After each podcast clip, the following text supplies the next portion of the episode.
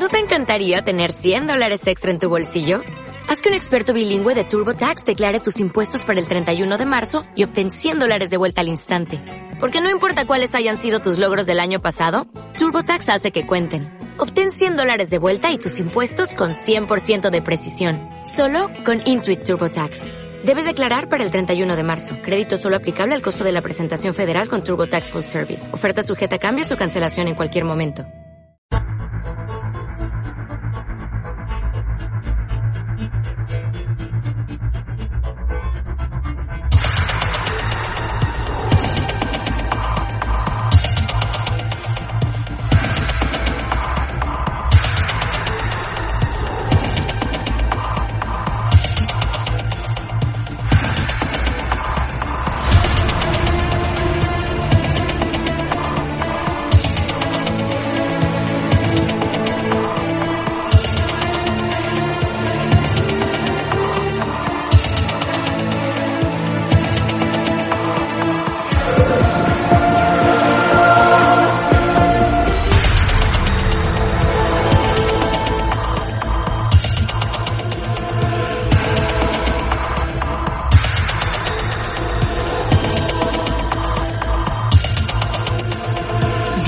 this.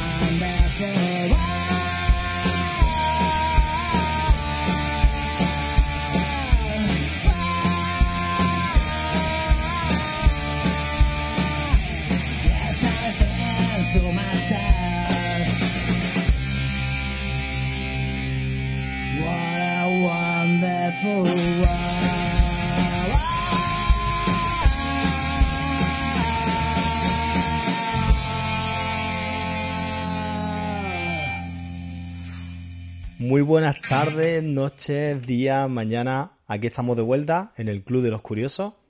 Una vez más, especial verano, ¿no? Especial otoño.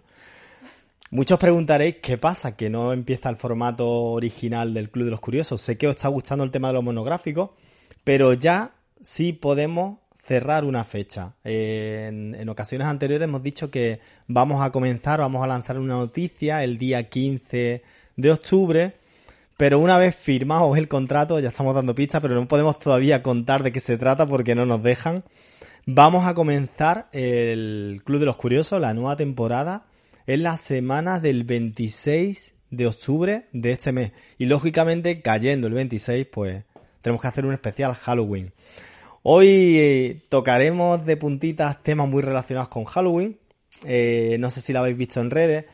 Hacemos un especial con, Lola Delgado. Hacemos un especial sobre una artista llamada, a mí que me perdonen los que estén puestos en la materia, Hilma af Klint, ahora nos corregirá, nos corregirá Lola, era pionera de la abstracción pictórica. ¿Qué es la abstracción pictórica? Pues nos contará Lola también. Y diréis, bueno, ¿qué pinta esta señora en el Club de los Curiosos?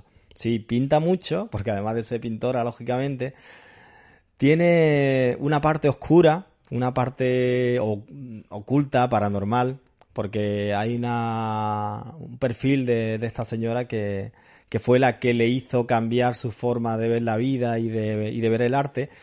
Y una de esas fue eh, su iniciación en, en, el mundo de las sesiones de espiritismo. No voy a adelantar mucho más, pero sí os contaré que es súper interesante. Es más, yo tengo mi propia teoría, muy magufa, como tiene que ser, pero ya sabéis que este monográfico es para Lola Delgado y qué mejor que hacerlo contando primero para los que no estamos puestos en la materia, que es la abstracción, me cuesta hasta pronunciarlo, abstracción pictórica, Lola. Buenas a todos, curiosos, qué, bien estar de vuelta, por cierto, me alegro un montón de que hagamos este monográfico. Y bueno, no podemos empezar a hablar de Heath McLean sin, de, sin hablar sobre la abstracción, ¿no? ¿Qué es la abstracción? Bueno, pues es un movimiento pictórico que se dio a principios del siglo XX, lo que es ya la edad moderna, y básicamente hay una serie de artistas, sobre todo Vasily Kandinsky, Mondrian, Malevich, que se dedican a hacer una serie de pinturas que lo que hay representado ya no se corresponde con la realidad. O sea, la pintura naturalista, una pintura naturalista es que tú ves un árbol y es un árbol tal cual lo vemos en la realidad. Aquí ya en lo que es la, abstracción esto se ha olvidado. Los artistas están buscando otros objetivos, quieren representar otras cosas y ya la realidad poco les interesa. Eh, si escucháis psicofonías de fondo, queremos contar que estamos haciendo el programa de radio porque lógicamente hasta que no digamos la noticia no podemos contar nada.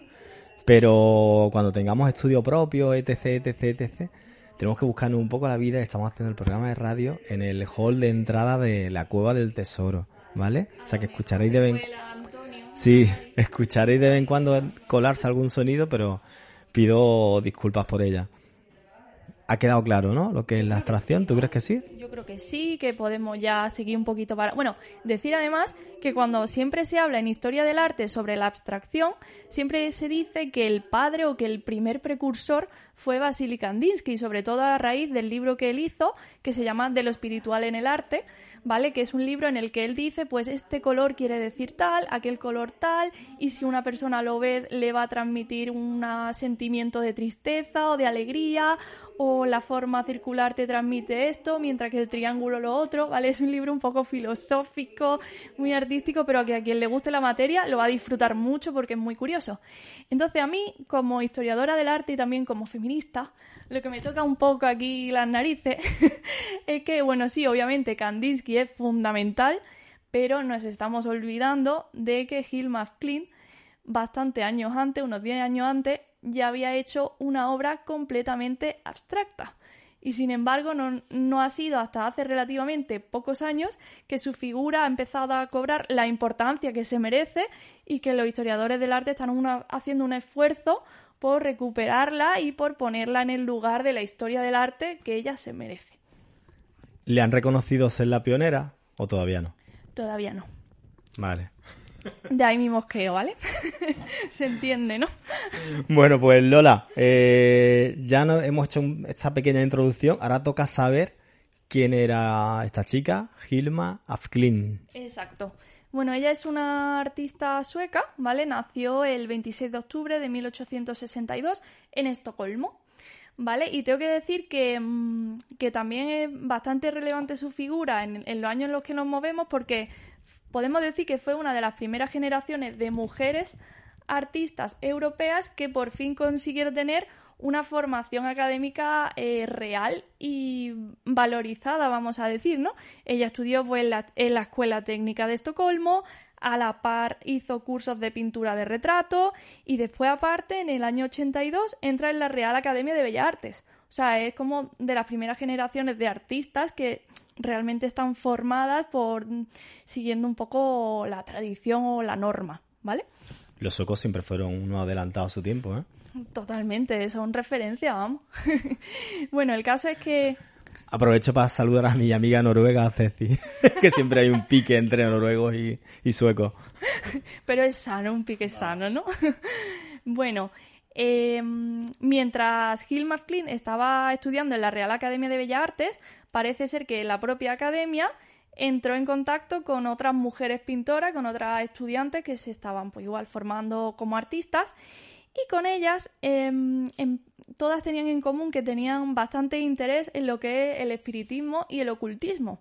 Y lo cierto es que pues estas amigas, vamos a decir, estas compañeras, decidieron unirse y entre las cinco formaron el grupo que se llama The Fem, ¿vale? Que es el grupo Las Cinco, que básicamente lo que se dedicaban era pues a reunirse, era el hobby, yo entiendo, a reunirse y hacer unas sesiones de espiritismo en los que intentaban contactar con el mundo del más allá y de hecho la propia Hill McLean en muchas de esas sesiones actuaba como medium, ¿vale?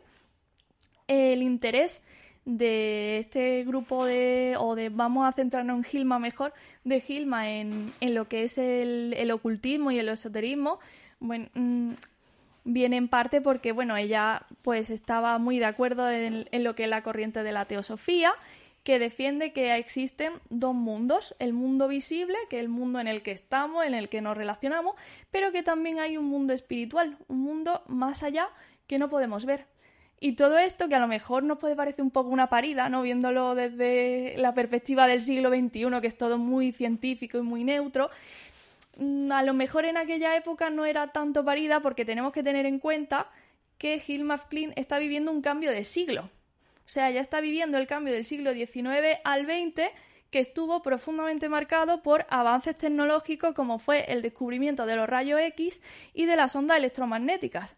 O sea, el hecho, o sea, pensarlo un poco, es que sería muy fuerte, que tú estás en el siglo XIX, tú estás en el 1890 o en el 99 y de repente ves una radiografía que te están enseñando tus órganos. Pues la gente flipaba en colores. O sea, pero, no para menos. Pero escúchame, lo de parida sabes que hay oyentes que les puede doler que estés diciendo que eso hoy sonaría parida, una sesión espiritismo. No, me refiero sino no, no, no, no, no, no me malinterprete y no me enredes en las palabras.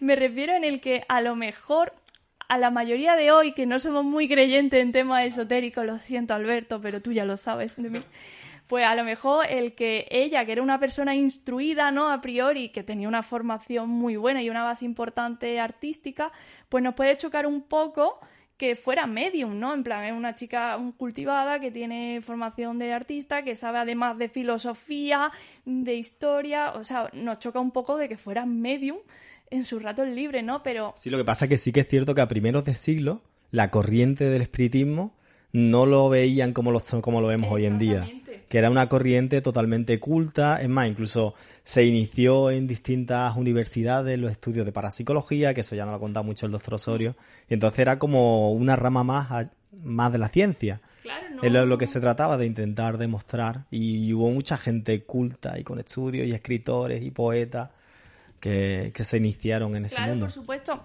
Que yo lo que me vengo a referir es que precisamente tenemos que verlo con la perspectiva que tú estás contando, ¿vale? que tenemos que situarnos cuando hablamos de artista o de cualquier periodo histórico, no podemos mirarlo y tratarlo o racionalizarlo con la perspectiva que tenemos nosotros como personas del siglo XXI, ¿no? Tú tienes que mirar y valorar en función a la época en la que te estás refiriendo y en este caso tenemos que pensar que somos personas de finales del siglo XIX. ¿Sabes lo que me estoy dando cuenta? Que tenemos que traer gente más magufa al Club de los Curiosos. Nos estamos quedando solos.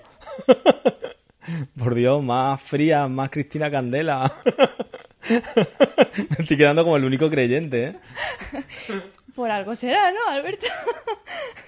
bueno, y Lola, después de esto es cuando toca irse a, a su trayectoria artística. Efectivamente. Que mm, quería mencionar, sobre todo porque yo sé que la gente que a lo mejor no está muy, muy puesta en arte en un principio le puede generar rechazo el arte abstracto porque no lo entiende, porque le parece difícil, le parece muy elevado, o también escuchan mucho los comentarios de eso lo podría pintar yo. Vale, bueno, para aquellos que dicen eso lo podría pintar yo, eh, como Alberto, que mm, decir que el hecho de que ella llegase a una abstracción no quiere decir que no supiera pintar, y digo esto entre comillas, porque sus primeros, las primeras pinturas que ella hace en el, a finales de, bueno, en, en la década de los 90 del siglo XIX son totalmente naturalistas, son unos paisajes muy bellos, muy equilibrados compositivamente, fíjate los colores que pasada, incluso el, el hay un autorretrato que hizo ella que tiene unos tonos azules, que es como muy expresionista, muy del gusto de la época, que esto es una delicia. Y además fíjate el pelo, que a mí el pelo tiene como unos unas líneas que van como mm, mostrando el brillo del cabello, que a mí esto me lleva a Rafael Sancio 100%, o sea, esto me lleva al Renacimiento. O sea, con esto ella demuestra que sabe pintar. Sí, pintar entre comillas, ¿vale? Lo que popularmente conocemos como pintar bien, ¿vale? Bien, bueno, seguimos. Entonces, a raíz de estar eh, con el grupo, esta, con sus amigas, no vamos a decir, con el grupo de las cinco y de conocer la antroposofía, la antroposofía perdón, de Rudolf Steiner, que es una persona que le influye mucho, pues mm, como que le da un, un, chispazo, vamos a decir mal dicho, en la cabeza y dice, bueno, esto me, me está descubriendo un universo increíble paralelo, un mundo espiritual enorme, y yo esto lo tengo que representar de alguna manera.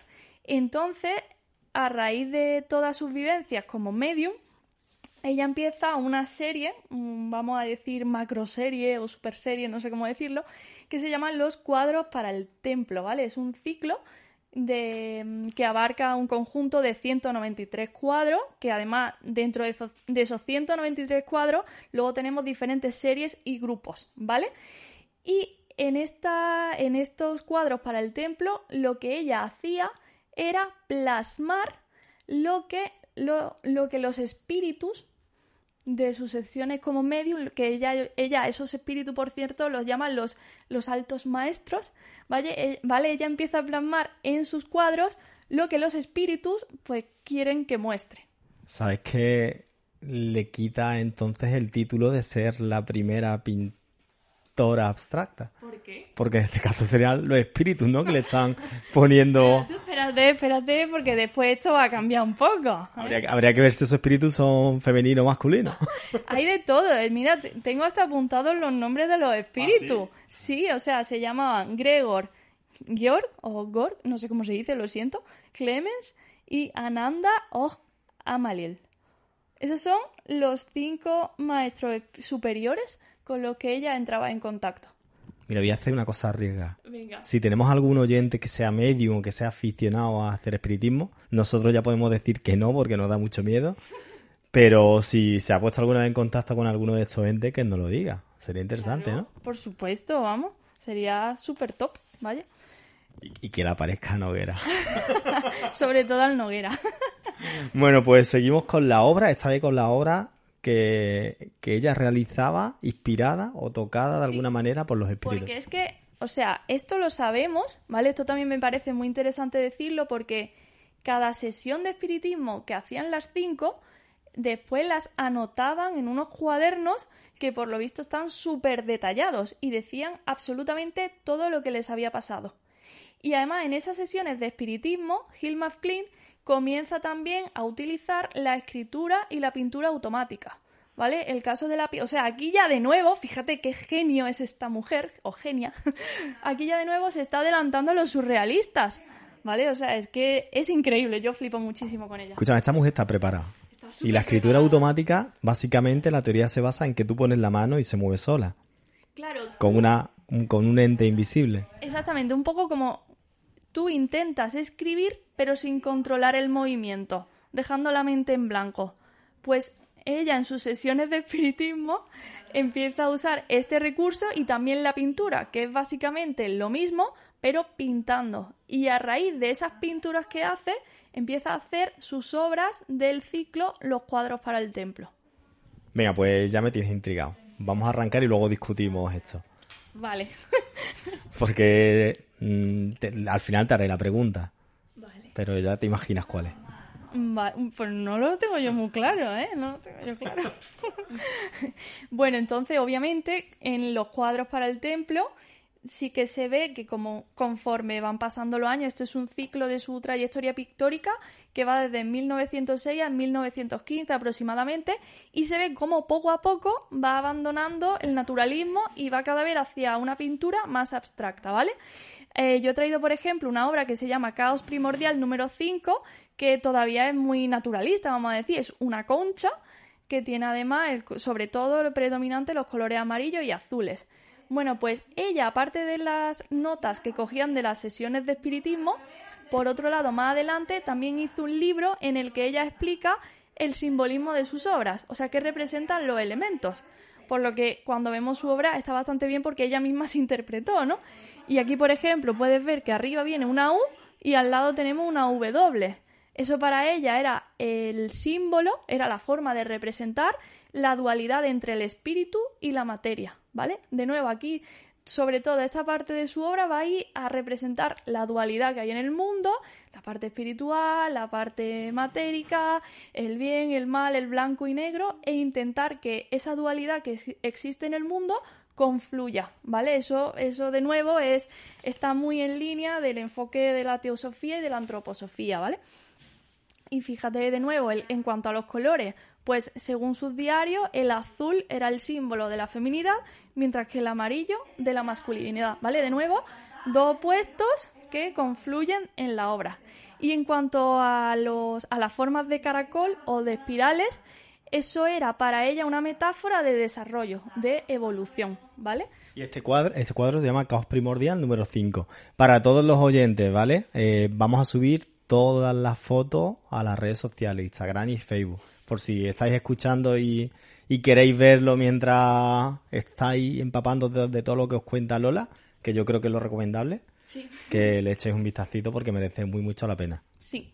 Y bueno, de hecho, se me ha olvidado por completo decir que el ciclo que se llama Los cuadros para el templo, templo, no alude al templo físico religioso de la realidad, sino que para ello, para ella, el templo era una metáfora de la evolución espiritual, ¿vale? Así que vamos a seguir evolucionando hacia ella y conforme van pasando eh, pues los meses, los años, vemos como su obra se va volviendo mucho más abstracta. O sea, ya antes teníamos una caracola que nos lleva pues a una caracola fácilmente y conforme pasan el tiempo tú vas viendo como ya en su obra es muy difícil apreciar elementos del natural. Aquí hay en ciertas zonas de los que vamos a ver a lo mejor formas que nos recuerdan a caracolas o incluso a formas naturales, la naturaleza siempre va a tener un papel muy importante en su obra, a formas geométricas, pero poco a poco va desintegrando más la forma, ¿vale?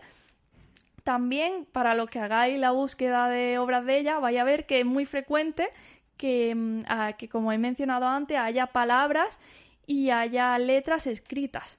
Para ella, las letras, las palabras, los símbolos actuaban además como una puerta de acceso a la dimensión espiritual. ¿Vale? Tienen todo un significado, todo en su obra está por algo. Aquí, por ejemplo, en árbol. pasa hacia atrás, pasa hacia atrás, que creo que no hemos dicho el nombre, vamos a ir diciendo para que ah. En este caso, Lola está hablando del cuadro Evolución número 7. Además, mm, es como una una medio media circunferencia negra eh, que tiene como cabellos dorados a los lados y y, y, esto pueden ser dos objetos masculinos volteándolo. Como vale y pone o oh, evolucionen este es el número 7 para que pasamos al siguiente Árbol del conocimiento número uno. Exacto, aquí pues de nuevo vemos la dualidad, que además esta obra a mí me parece muy interesante porque uno de los eslóganes esotéricos, que esto seguro que te ti mucho Alberto, dice tal que arriba, abajo y tal que dentro, fuera. Pensaba que ibas a brindar con un chupito. Arriba, abajo. Vale, vale. Pero ganas me dan, vaya, con, con esto. Bueno, esto ahora, antes de que entre Lola, lo intentaré describir. Es como un árbol. Un árbol tiene sus raíces en la tierra, pero esas raíces son como arterias, venas que se unen arriba. Es muy orgánico. ¿Y ¿No te parece que puede ser además como un reflejo? De lo que está arriba se refleja abajo, pero se refleja de manera diferente como un poco la, diferencia entre el mundo material y abajo el mundo espiritual, diferenciado con los colores, con las formas. Yo lo primero que veo ahí es, eh, la, la verdad, la circulación sanguínea con un corazón en medio. También puede ser. Me- es lo ¿por qué primero que, la primera impresión que me ha dado. La verdad que te lleva al sistema sanguíneo totalmente, vaya. eh, total. Y, y un santo grial arriba. Sí, el, es que, a ver, Gil McClean es verdad que estaba muy metida en las corrientes de la teosofía, del ocultismo, del espiritualismo, pero no podemos olvidar que en aquella época todo este tipo de corrientes están también muy relacionadas con el cristianismo. Y ella era una mujer cristiana y practicante, así que también es muy frecuente que en su obra aparezcan elementos del cristianismo, como puede ser el Santo Grial o incluso la paloma que aluda al Espíritu Santo y al amor, ¿no? ¿Vale? Vale. Pues venga, si quieres seguimos. Venga. Eh, serie Los 10 Mayores, 1907. Exacto. Bueno, aquí ya nos volvemos locos del todo, ¿vale?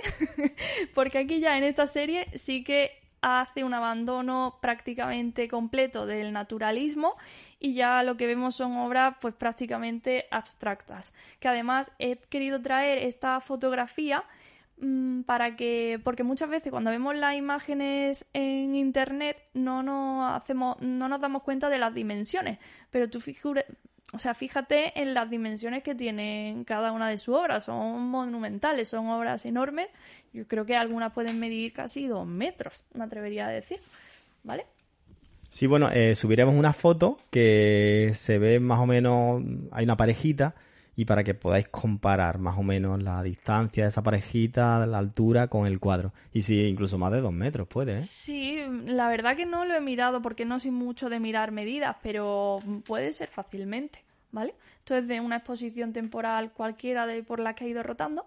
Y bueno, y en esta, en esta serie de los 10 mayores, lo que se dedica a hacer Gil McClean es representar las cuatro edades del hombre, ¿vale? La infancia, la juventud, edad adulta y la edad, digamos, ya como anciano, ¿vale? Aquí básicamente lo que nos vamos a encontrar son sobre todo formas geométricas, círculos, concéntricos y formas además que nos llevan a las plantas. A mí, por ejemplo, en la de la que he puesto como he seleccionado como la infancia, me lleva una amapola, una mariposa, uy, perdón, una, una margarita, etcétera, ¿vale? Pues eso, eh, además, fíjate además que, interesante también cómo va jugando con los colores. Yo esto es algo que no he visto que se trate mucho en los estudios sobre ella, pero el propio color va evolucionando, porque los de la infancia suelen tener colores más azules y conforme va pasando el- en la juventud, por ejemplo, nos encontramos ya un naranja bastante estridente, bastante fuerte. Sin embargo, a la edad adulta se pasa un rosa y ya a la edad anciana es un rosa palo súper flojo. O sea que yo creo que eso también un poco una forma de representar la vitalidad de que conlleva cada etapa de la vida, ¿no? Y bueno, y en el cuadro de ancian- anci- ancianidad ya lo que vemos es geometría pura, unos cuadros geométricos con una serie de colores, de nuevo la dualidad amarillo-azul, ¿vale? O sea, todo está presente en su obra. Y así un poco la forma, pues eso de simbolizar este, ese paso del tiempo, que al fin y al cabo es otra de las cuestiones de la esencia del ser, ¿no? Otra de las dudas, vamos a decir, del ser humano, ¿no? Del paso del tiempo, la muerte, etcétera, que es otra de los temas recurrentes en la obra de Gil McClean. Hay que decir que en este caso ancianidad ah, parece una plantilla de, en este caso del juego del parche. Pues totalmente. Gil McClean como precursora del parchís. ya lo veréis, ¿eh? Que yo lo estoy viendo claramente, vaya. ¿Por qué no? O sea, ¿por qué no?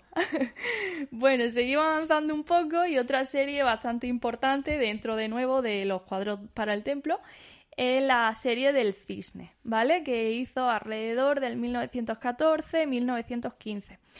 Estos son una serie en la que el elemento principal protagonista es eh, el cisne, ¿vale? Y el cisne en muchas mitologías y en muchas religiones del mundo es el símbolo de lo etéreo, ¿vale?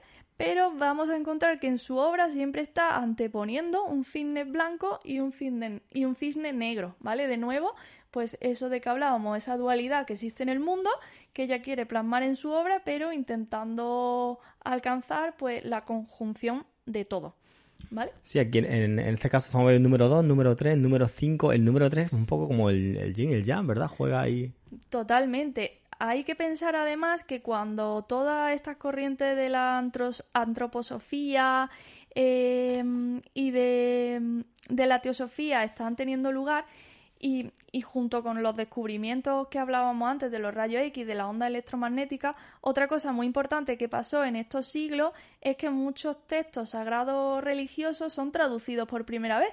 Entonces, gente, por ejemplo, de Occidente, eh, bueno, vamos a decir mm, un mayor número de público, un mayor número de personas puede acceder a textos sagrados del budismo o del hinduismo o de cualquier religión del mundo, ¿vale? Y eso también va muy en línea de em, la teosofía que cree que al final todas las religiones del mundo en realidad se tienen que ver como una sola que una sola y que tienen como finalidad expresar pues la verdad última o la verdad única, ¿vale? Está bien que digas ese apunte porque muchos estarían preguntando qué leches es la teosofía. Para saber qué es la teosofía buscamos en Wikipedia y ya nos quedamos. Nos quedamos más tranquilos. ¿no? No, hombre, mejor una fuente un poco más... mm, A ver, no, subestime- no hay que subestimar la Wikipedia, que yo te diré que el 80% de la población mundial, hoy por hoy, básicamente por el sistema de búsqueda, que pones en Sí. Google la búsqueda de algo y lo primero que te sale es la wiki. Sí, por rapidez, totalmente. Pero bueno, yo tampoco quiero entrar mucho ya en teosofía ni antroposofía porque son temas filosóficos que realmente tampoco en mi ámbito del saber vamos a decir y que no voy a poder explicar bien, honestamente. Yo agradezco que no está aquí el doctor Osorio, porque si, si no, si se para a explicar la teosofía, necesitamos Programa dos horas, cuatro dos horas. horas mínimo. Bueno, me... ¿por qué he decidido traer la serie del cine? Bueno, aparte de porque me pareció muy curioso lo del que es símbolo del loterio, porque también aquí en, el, em, en esta serie vamos viendo muy bien todo el proceso de abstracción que ella sigue. Fíjate que mientras que la, el cine número 2, o sea, es una imagen bastante naturalista, ¿no? Conforme van haciendo más series, poco a poco las figuras se empiezan un poco a mezclar y de nuevo empiezan a aparecer los colores que he usado antes, estos naranjas, los rosas, los azules.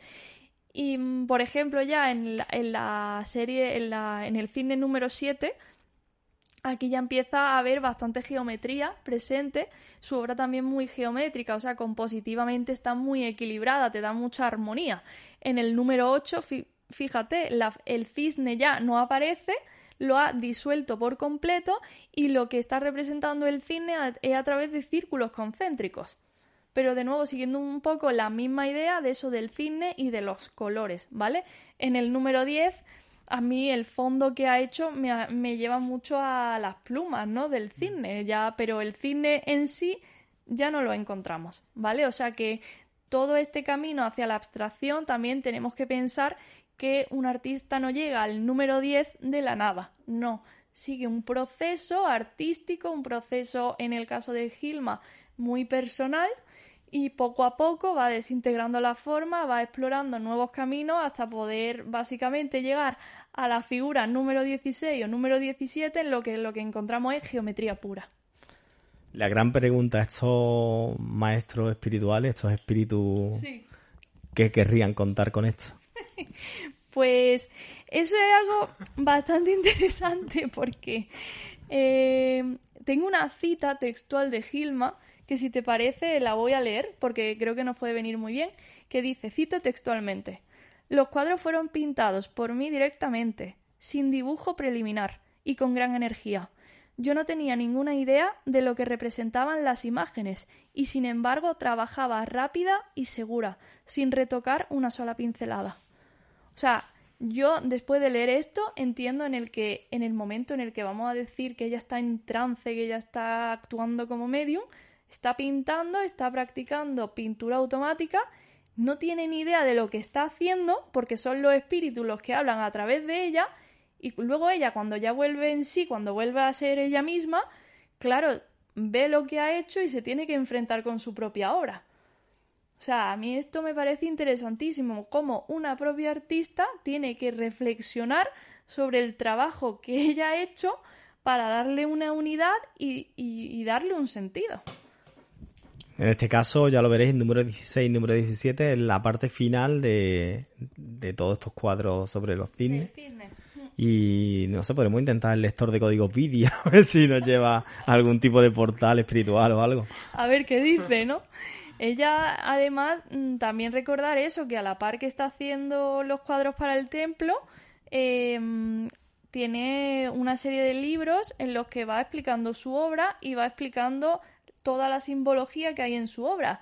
Y además, o sea, fijaros un dato interesantísimo que no he comentado, y es que em, cuando Hilma Klein está, haciendo, está pintando, ella eh, nunca mostró su obra abstracta al público. Nunca. Porque decía que la gente, que el público, no estaba preparado para ver lo que ella estaba haciendo. Porque decía que no se iba a entender. Y de hecho, en su testamento dejó escrito que su obra abstracta, ¿vale? Una cosa es los paisajes o los retratos que hemos visto al principio del todo, pero lo que es su obra abstracta, ella dejó escrito que por favor no se, no se enseñase hasta que hubiera pasado por lo menos 20 años. ¿Y cuándo fue la primera vez que se hicieron públicos estos cuadros? Se, no fue hasta 1986. No. Exactamente, que uno de sus sobrinos, que era el heredero de ella, pues empezó ya a abrir al público y a mostrar y a rotar en exposiciones su obra. O sea, un año después del estreno de Caza Fantasma y los Goonies, esta mujer que falleció en 1944 expone su obra abstracta, la que hizo a mano alzada con el poder de, de varios entes. De los maestros superiores.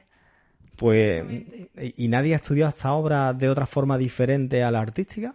Porque, ¿y si, ¿y si es un mensaje de estos entes para este final de los días en el que nos estamos enfrentando? ¿Te imaginas que sean señales de ese tipo?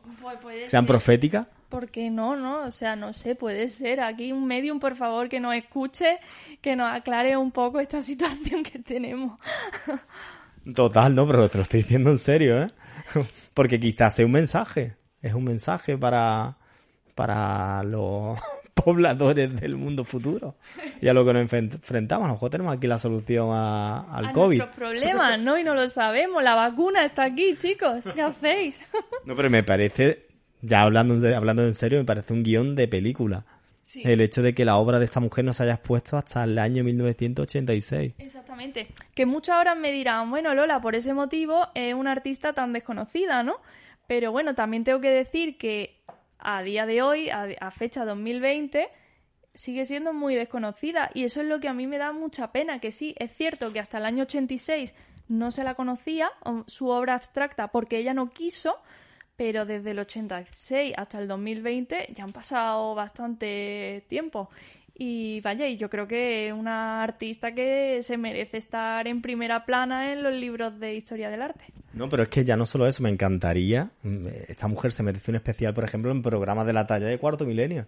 Estamos hablando que, esta mujer hacía sesiones de espiritismo, ella y cuatro amigas más, y de, estas sesiones de espiritismo eh, salía esto, y ella entraba en trance y pintaba esto. Y ella no quiso que se viera hasta 20 años después y se vio en 1986. Unas pinturas eh, por obra y gracia de unos entes superiores, que me parece brutal. Es que es muy fuerte, yo te lo dije, esta tía es muy fuerte, esto da para mucho. La está llamando Antonio Rubio, va a tener que esperar que estamos haciendo el programa. Estamos alucinando ahora mismo.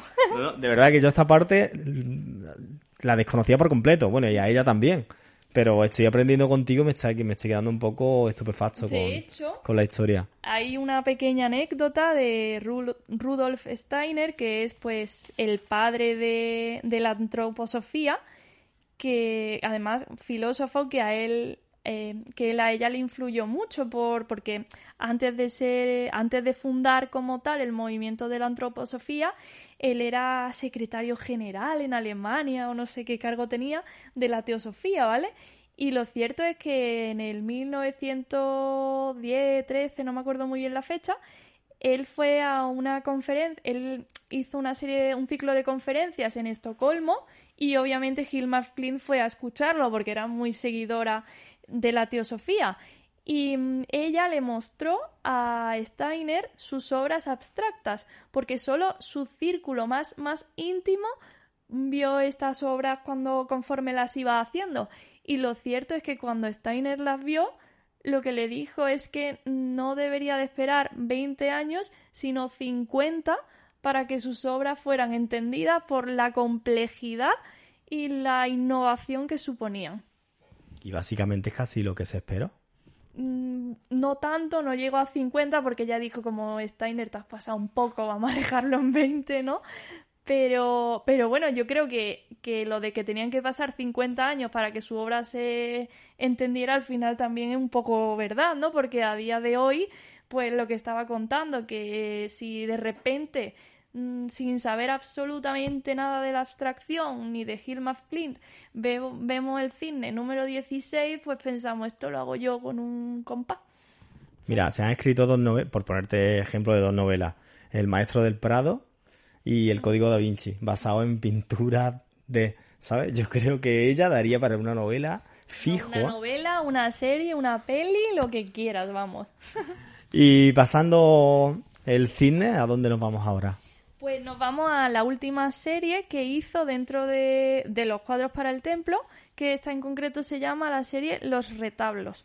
¿Vale? Que básicamente aquí lo que hace es un resumen, una síntesis de todas sus producciones anteriores. ¿Vale? Entonces aquí todo ese conocimiento, toda esa abstracción que ha ido desarrollando, la plasma en esta serie, en los retablos, con una serie de significados. Yo estoy viendo ya aquí cosas y significados por todos lados. A mí me lleva esto mucho el masonismo, ¿sabes? Por ejemplo, son básicamente, la serie de los retablos son tres obras, de nuevo monumentales, de gran formato, que se suelen exponer mm, juntas, ¿vale? Porque casi que van juntas como un retablo, ¿no? Nunca mejor dicho, o, o nunca mejor bien puesto ese título.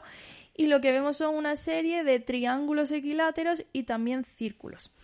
En este caso, el triángulo equilátero para ella es un símbolo de, pues vamos a decir, de cómo el espíritu puede ascender al mundo ese inmaterial, a la verdad única, o todo lo contrario, cómo puede descender a lo material, ¿vale? De hecho, la explicación un poco, yo entiendo que la esfera del primer retablo de la izquierda es un poco ese espíritu que tiene el triángulo equilátero hacia abajo, que es un poco como el espíritu desciende abajo hacia la materia, hacia la tierra, para que en la última obra está invertido, el triángulo va hacia arriba, que quiere decir que asciende. O sea, bajar para de nuevo ascender a esa verdad única, a esa conjunción del todo. Que en este caso yo, además del triángulo equilátero, veo claramente por el tipo de, de línea no, lo mismo me equivoco, pero aquí hay una representación muy clara de, una pirámide.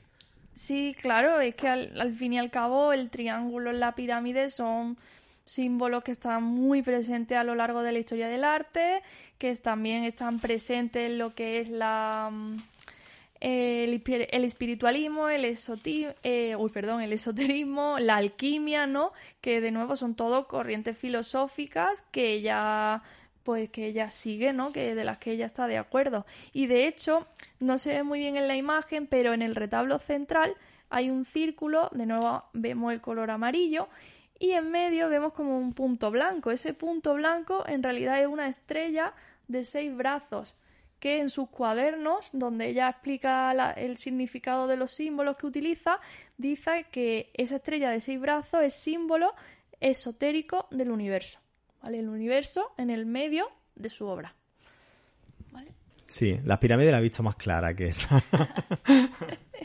Esto, de nuevo, lo puso todo ella anotado en su cuaderno. Eso es algo también muy bueno que tiene esta artista, que como pensaba que la gente de su época no estaba preparada para su propia obra y probablemente la de 20 años más tarde tampoco, pues quiso escribir, quiso anotar qué significaban todos los símbolos, todos los colores que ella empleaba en su obra. Entonces, esto al historiador del arte le viene muy bien porque ya tiene aquí un, análisis, una parte del análisis artístico de su obra muy importante ya hecho, ¿no? Aquí más de uno dirá que están las manos de los Anunnaki. de que quizás esos seres que conectan con ellos, con ella, son Anunnaki. Por eso tenemos aquí las pirámides y tenemos... A Estoy dando carnaza, A ¿eh? lo mejor George era de por ahí, no, no era sueco. bueno, si te parece, vamos a seguir un poquito, porque bueno, cuando por fin termina en 1915 los cuadros para el templo, esa super serie, y digamos que ella mm, se para un poco y ve lo que ha hecho, o sea, ella misma decide que tiene que pensar, que tiene que interpretar todo lo que ha hecho hasta ahora. O sea, porque de nuevo eran los espíritus los que a través de ella se estaban comunicando. Entonces, ahí hay unos años en el que ella decide que ya no actuar como medium a la hora de pintar, sino que quiere ser ella misma la que pinte, ¿no? De que sea la Hilma Klein y no el espíritu tal la que haga su obra. Entonces empieza esta serie que se llama Parsifal, que básicamente son estudios y son reflexión- reflexiones que hace la artista en torno a toda su obra anterior en un intento o deseo de interpretarse a sí misma. O sea, es que esto es muy fuerte. O a los espíritus. Claro, eh, claro, sería interpretarse a ella misma y a los espíritus, ¿no? Como diciendo, ¿qué me han intentado decir? ¿Por qué he plasmado yo esto? Eh, vamos a desenmarañarme, ¿no? Porque no te vayas a cabrear, ¿eh? Pero realmente esta mujer lo que ha pintado es la serie Parsifal y los primeros cuadritos, esto que se veía el autobús, ¿no? El resto lo ha pintado, ¿cómo se llaman los espíritus? Pues aquí, aquí están Eh, todos. George, George, Gregorio, Clemente y, y Amanda. No, Ananda, Amanda. Serie Parsifal, 1916. Exactamente. Aquí fíjate que de nuevo eh, tenemos pues esos cara- esa caracola, ¿no? El símbolo del viaje espiritual interior que ella está haciendo. Y aquí de nuevo aparece ese punto blanco en mitad de la composición que nos lleva pues al centro, a la verdad única, a la conjunción del todo, ¿vale? Aquí yo perdóname, pero a mí me ha recordado, me, me- ha recordado un poco a, a los grabados de Gustave Doré en la Divina Comedia, la bajada a los infiernos. No se me ha venido así como... Sí, puede ser. O sea, mm, Hilma Klein, tú piensas en la, toda la formación académica que tiene. Seguramente habría visto grabados de Doré, ¿por qué no? Puede ser. Yo soy muy abierta a ese tipo de interpretaciones, la verdad que me gustan. En fin, bueno, en cuanto al nombre de la serie, eh, muchos que conozcan la, la leyenda, la historia, estará preguntándose, bueno, ¿y cómo, por qué puso par- a Parsifal, no? Bueno, para el que no lo sepa, eh, Parsifal es un personaje de esta leyenda me- medieval de los caballeros de la mesa redonda. que tanto le encanta a Juanbu. Juanbu, de hecho, siempre ha contado que se hizo arqueólogo por la leyenda del rey Arturo. Ah, pues mira, interesante, no lo sabía yo eso. Yo siempre le decía, ¿es por Indiana Jones? Y decía, no, no, por la leyenda del rey Arturo. Bueno, pues uno de esos caballeros de la mesa redonda era Parsifal y según la leyenda él, junto al rey Arturo, se dedicó a buscar el Santo Grial. Sin embargo, el Santo Grial, en el contexto de Hilma Klein, del espiritismo, del ocultismo, etcétera, en realidad actúa como una especie de metáfora sobre la búsqueda del conocimiento espiritual. ¿Vale? O sea, esto es un tema muy típico de la tradición esotérica y lo cierto es que el uso de esa metáfora también se ha visto empleado en otros artistas, en este caso, por ejemplo, en el compositor Richard Wagner, ¿vale? Que una de sus de sus óperas, que precisamente se llama Parsifal, pues trata un poco de lo mismo, de, ese, esa búsqueda del conocimiento espiritual. Y además, fíjate tú, qué curioso, que eh, Wagner en 1882 fue con esa ópera, fue con la ópera Parsifal a la Royal Opera de Estocolmo. ¿Vale? O sea que, perdón, que se, que se mostró en la primavera de 1917, perdón. O sea que, fíjate tú que es muy probable que la propia Hilma Klein acudiera a fuera a disfrutar de esa ópera de Wagner. Casi con toda probabilidad. Demasiada casualidad, ¿no? Sí, totalmente coinciden, porque bueno, 1916 a lo mejor puede ser una fecha un poco relativa o puede ser fecha de que comienza esa obra, pero la termina mucho más tarde y al fin y al cabo en la primavera del 17 ya estaba Wagner en Estocolmo con Y- la ópera. Y ella no lo reconoció, ¿no? Eso ya, si lo reconoció o no, yo no lo sé. Pero puede ser que no.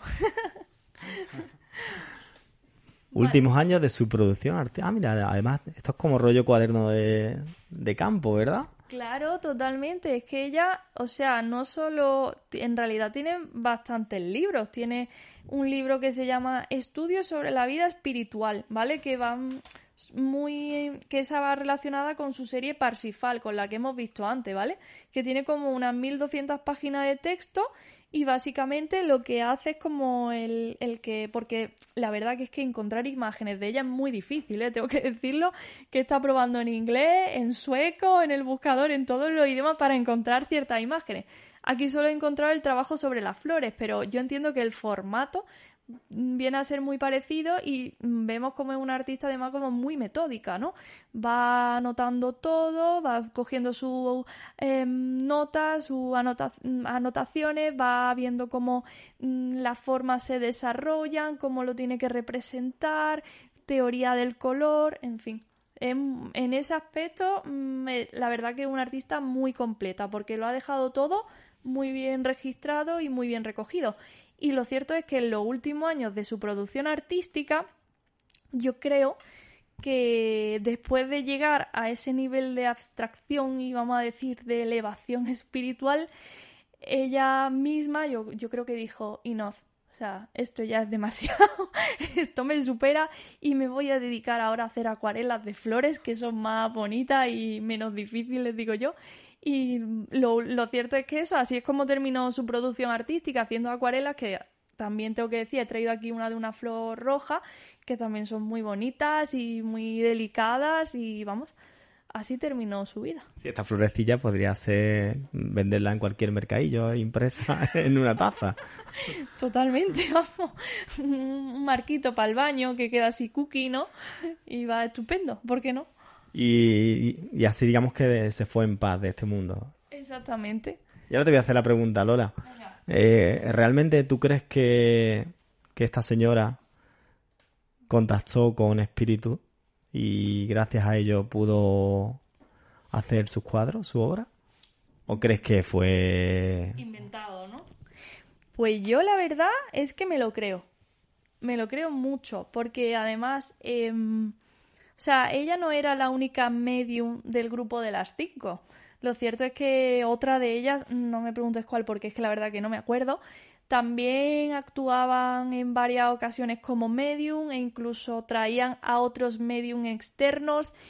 Y no sé, el hecho de que esté todo tan registrado, que te diga, pues en esta sesión pasó tal, tal, tal cual. Y a mí me llevó a hacer esto. Y la otra, usando escritura automática, escribió esto. Mm, Yo creo que, o sea, yo me lo creo. Y de hecho, mm, en, cuando estaba haciendo su macroserie de los cuadros para el templo, por lo visto, como mm, las otras amigas o compañeras del grupo de las cinco era también artista, eran también pintoras, parece ser que en ciertas obras ellas mismas intervinieron y la ayudaron a hacer esos cuadros. Entonces, un, po- ¿no? un poquito tú sí crees, ¿no? Porque realmente tú no crees en nada, tú eres como Noguera, eres más A de la ciencia. Sí, yo soy muy de ciencia y, mm, y tengo mucho... O sea, yo no creo en el mundo espiritual, ¿para qué nos vamos a engañar? Pero yo Te sí estás creo- contradiciendo. No, porque ahora me voy a poner en plan filosófico y te voy a desmontar en cero coma. Yo creo en el que... A ver si me sale. Yo creo que ella realmente creía que eran los espíritus superiores la que la guiaban para hacer su te obra. estás Pero yo en el contradiciendo. mundo espiritual no creo. Te estás contradiciendo. La pregunta que yo te hice no era esa. Porque al final me estás diciendo que ella mismo se, se lo creyó y se lo inventó. Claro, o sea, el poder de la sugestión humana es ilimitado e increíble. Te acabas de retratar tú sola, ¿eh? No, no, perdona, te he desmontado al 100%. ¡Qué desmontado! Bueno, los oyentes que opinen, ¿eh? Que está todo grabado.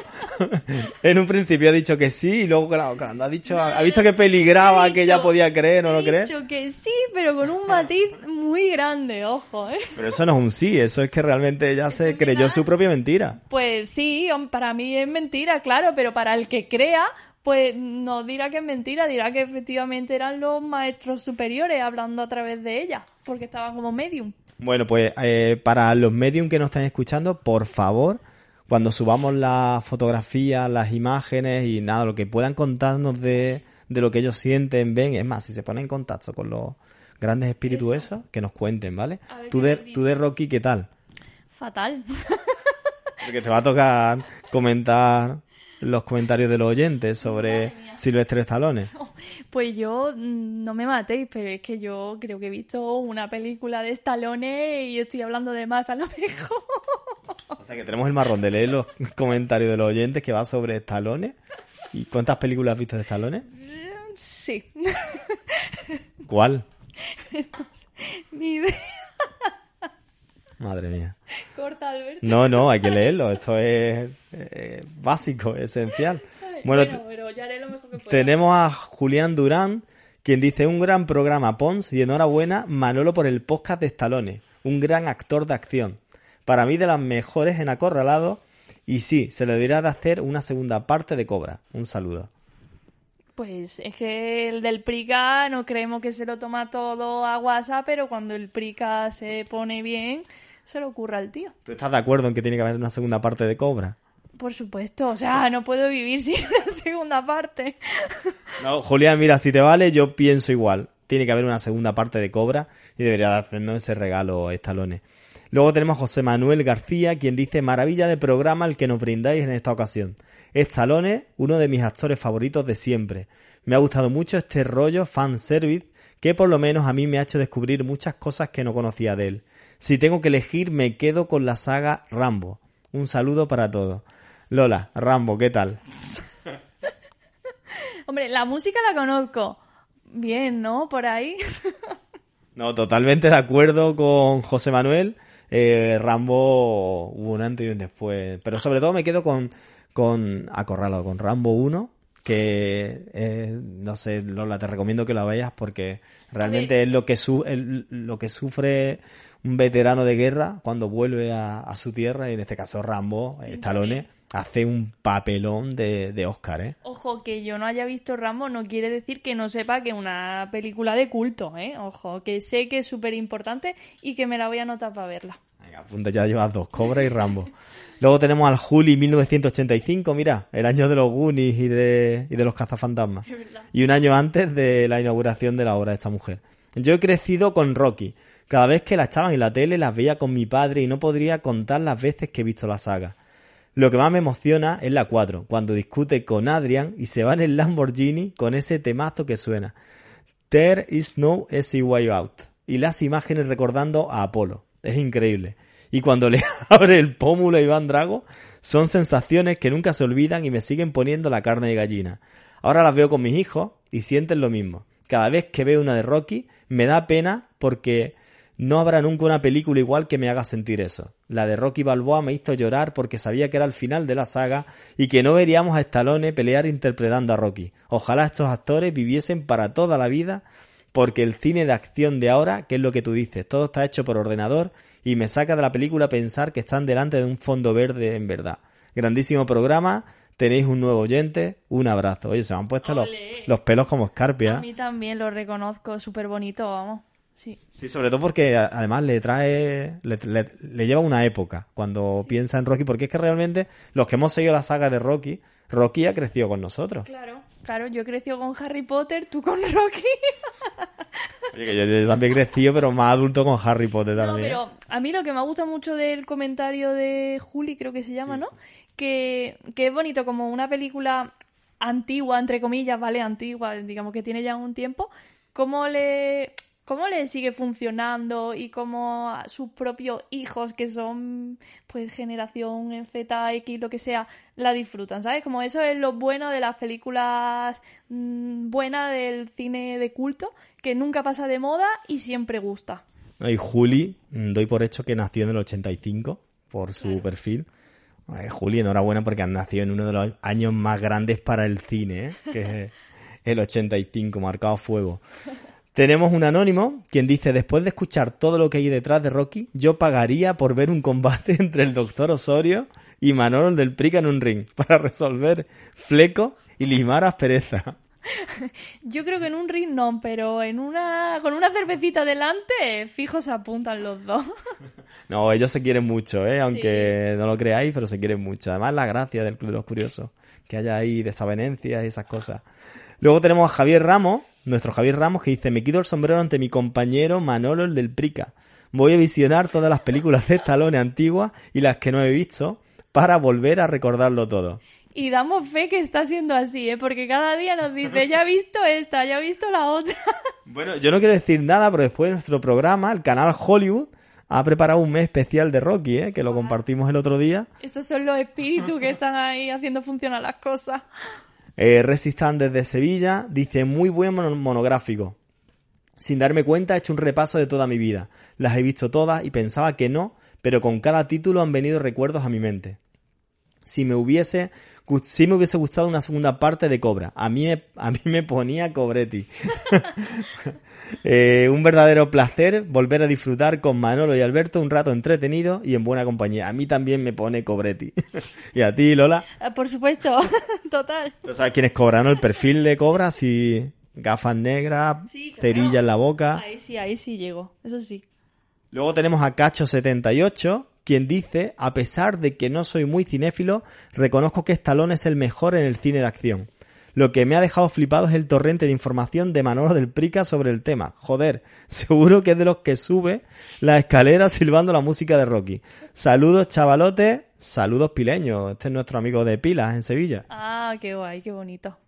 Genial. Hombre, yo, al que- yo a Manolo ya no lo veo haciendo mucho deporte, ¿eh? subiendo escalera y bajando, porque ya bastante tiene el pobre con el trabajo que es muy físico en el aeropuerto como para ponerse a subir escalera. Ojo que tenemos aquí un mega comentario de Álvaro Gil, eh, director de la Catedral Atroz, que ahí está, sigue petándolo y ha vuelto con más fuerza que nunca. Dice, dos amigos hablando de Stallone con conocimiento de causa. ¿Cómo lo he disfrutado? El cine de acción es Stallone. Yo he crecido viendo sus películas, las veo ahora y mientras pueda lo haré toda mi vida. Poder ver estrenos suyos en el cine es un lujo que atesoro hasta el infinito. Me da igual lo que la gente diga. He visto Rocky Balboa las seis mil veces. Y cada vez que veo la escena en que habla de la muerte de Adrian y de la bestia en su interior, se me caen los lagrimones. Como cuando en la primera, al final del combate con Apolo, suena lo de no habrá revancha, no habrá revancha, no la necesito, y la música estalla. Me han dado tantos momentos grabados a fuego en mi mente y sus personajes me han motivado tanto en la vida que no puedo sino honrarle como se merece. El mejor héroe de acción de todos los tiempos. Larga vida a Stallone. Los valores que encarnan sus personajes y la voluntad que muestra es algo que necesitamos. Por favor, Manolo, te necesito hablando del cine ochentero otra vez, pero ya. Qué grande eres, tío. Gracias por el currazo que te has pegado. Alberto, ¿qué te digo, amigo? iBox se me queda pequeño para darte las gracias. Tú fuiste uno de los que me ayudaste a levantarme en el ring cuando estaba casi cao y ahora especial de estalones. Si es que eres un crack. Eres todo corazón y positivismo. Gracias, señor. Que antes me he puesto colorado. Eh, no doy fe que está colorado Alberto ahora mismo. Ante ese comentario no puedo decir nada, Álvaro. Gracias por el tiempo que te has tomado en, en, en escribir esto y en escucharnos. Y nada, es lo mínimo. Cuando una, un amigo de las ondas, porque realmente el- la gente no lo sabe, pero no nos conocemos en persona. pero a, a- a raíz de ciertas cosas había una amistad. Y cuando alguien lo pasa mal, pues eh, siempre hay que estar Hay al que otro lado. Iba a cantar una canción de cuando un amigo, pero no. No es momento. No es el momento. Luego tenemos a De la, de la Huerga, quien dice, la intro musical del programa, ¿es necesario que sea tan larga? Sí. En este caso sí, porque era la escena del entrenamiento de Rocky. Claro, la música mítica, que es que la conoce todo el mundo hasta yo que no he visto nada. O sea, sí, lo De- siento. De la huelga, lo siento, pero es verdad que esta vez era necesario, pero intentaremos ponerlo más cortito. Luego tenemos al amigo Walter Sarabia. Gran moraleja y luego critican a los americanos porque toman armar a lo loco. Otra cosa, para Rocky, mi compañero de trabajo que tiene como 70 años y el otro día se quería medir en puño. Ah, para Rocky, mi compañero de trabajo que tiene como 70 años y el otro día se quería medir en puños con un joven de 35 que lo doblaba en peso y altura. Esta versión en la compañía la titulamos Ruco. Eh, oye, es verdad, eh, Walter, gracias a Walter por el comentario, pero no ha recordado al compañero de trabajo que lleva como dos o tres semanas sin comentar. No, no puede, o sea, por favor, vuelve, que era de mis favoritos los comentarios de ese hombre. O mujer se lo ocurra, ¿eh? A ver si es que le han hecho un ere o algo de eso. Esperemos que no, alto espíritu, traerlo de vuelta. Mira, tenemos al hermano de Luz, hablando de espíritu. Buenísimo. Eh, Alberto, te he oído pedir disculpas varias veces por si a alguien no le gustaba el tema. Para nada, hermano, ha estado genial. Yo soy de Rambo más que de Rocky y una secuela del Cobretti, pero ya. Saludos y que Dios os bendiga. Sí, yo pedía disculpas porque siempre me, he sentido, como- me, me sentía como que estábamos haciendo un beta más en vez de un club de los curiosos, porque al final era todo puro cine, talones, pero a la vista está, hay que volver a repetirlo. Claro, si es un tema que gusta, gusta, y más esto que un clásico. Nos quedan grandes actores, Bruce Willis, Arnold Schwarzenegger, todavía queda madera, Chuck Norris. Daniel Radcliffe.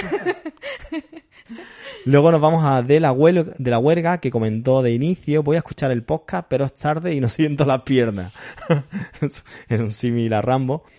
Marta González Balovera, que además está muy contenta por el programa de hoy, que ha comentado en cuanto subimos una foto. Ay, qué guay. Además, la primera, ¿eh? es que no nos fallan, Marta. Siempre, además ella es licenciada en, en Historia del Arte ¿eh? o en Bellas Artes. Bellas Artes. En Bellas Artes, en Bellas Artes. Dice, me lo acabo de descargar. He de reconocer que no me apasiona especialmente este actor, pero he de reconocer el mérito que tiene el esfuerzo que pone en que no se le vea solo como una masa de músculo, sino también en su interpretación. Mi preferida, con mucho Copland. Hay que tener mucho valor para compartir pantalla con De Niro, Keitel o Liotta y no desentonar.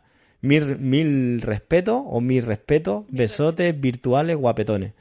Pues muchas gracias por ambas cosas. Vamos abriendo el canal Misterio de iBox en, en- va despacito, Lola, si quieres contar algo mientras vamos haciendo tiempo. Que yo, yo también quiero esos comentarios tan bonitos y que os llenen, ¿eh? por favor. Aunque sea mentira, dejar que los altos del espíritu os lleven las manos, practicar la escritura automática digital.